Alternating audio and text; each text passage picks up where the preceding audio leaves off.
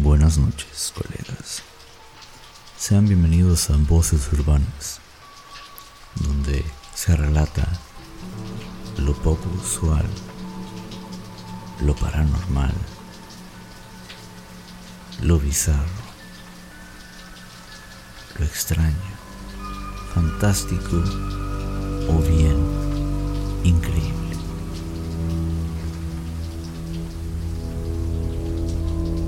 Hola, ¿qué tal colegas? Sean bienvenidos a otro episodio de Voces Urbanas. Espero se encuentren bastante bien. No sé de qué parte nos escuchen, pero aquí en nuestra ciudad de Tijuana está haciendo bastante calor. Ahorita el estudio parece un horno, pero bueno, aquí estamos para ofrecerles otro capítulo más de historias aterradoras. El día de hoy les relataremos dos historias sobre esas ocasiones en las que alguien nos llama con una voz familiar, pero no es nadie. Creo que a muchos nos ha ocurrido algo así a lo largo de nuestras vidas y bueno, los dejamos con esta primera historia que nos envía Manuel Villegas. Espero les guste y recuerden que están escuchando Voces Urbanas.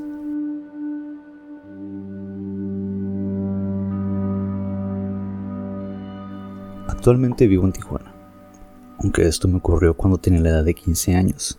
Por entonces yo vivía en Angostura, Sinaloa. No recuerdo la fecha exacta, Solo recuerdo que estaba con mi prima regando el jardín de la parte frontal de la casa. Es necesario añadir que los terrenos en Sinaloa son muy grandes.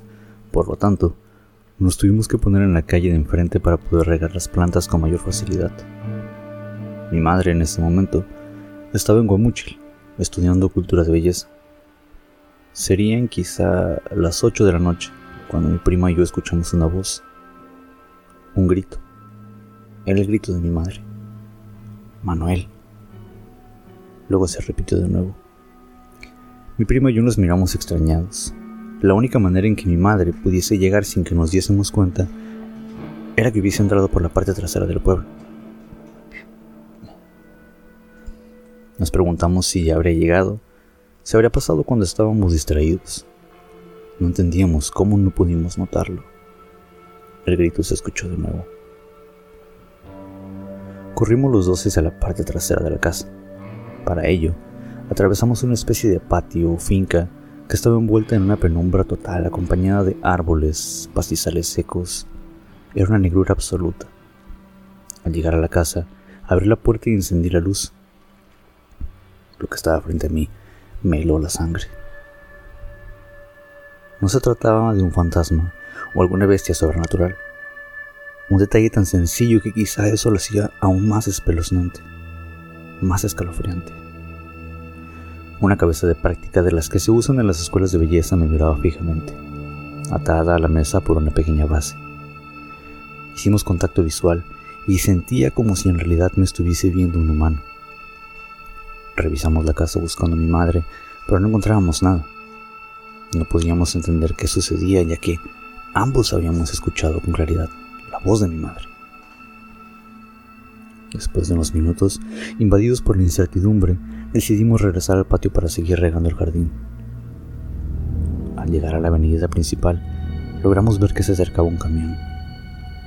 Un camión que se detuvo y del cual mi madre se venía bajando.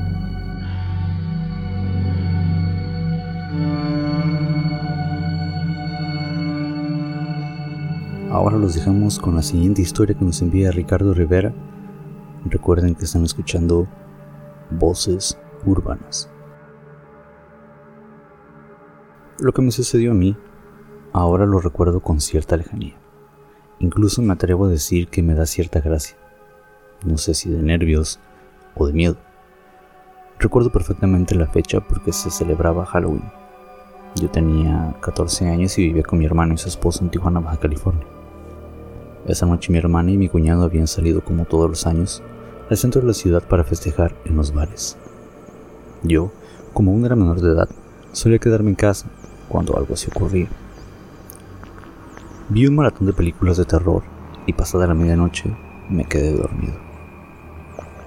No recuerdo la hora exacta cuando un sonido me despertó.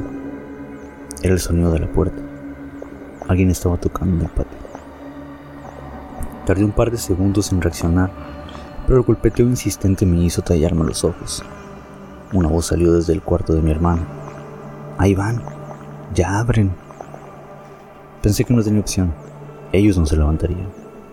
No me di cuenta en qué momento llegaron, pero total. Me incorporé y me conduje a la puerta. Al abrirla, me encontré con mi exnovia de la secundaria y su mejor amiga vestidas de brujas. Venían de una fiesta y me dijeron que si se podían quedar a dormir. Les respondí que sí y entramos. Estuvimos un rato hablando sobre el evento mientras comíamos dulces, todo en voz ligeramente baja puesto que mi hermana estaba dentro dormida con su esposo y no quería despertarlos. En la casa rondaba una tranquilidad y una vacilada. Después de un rato, la práctica fue rompida por el movimiento de la chapa en la puerta principal. Nos quedamos en silencio y escuchamos cómo introdujeron la llave.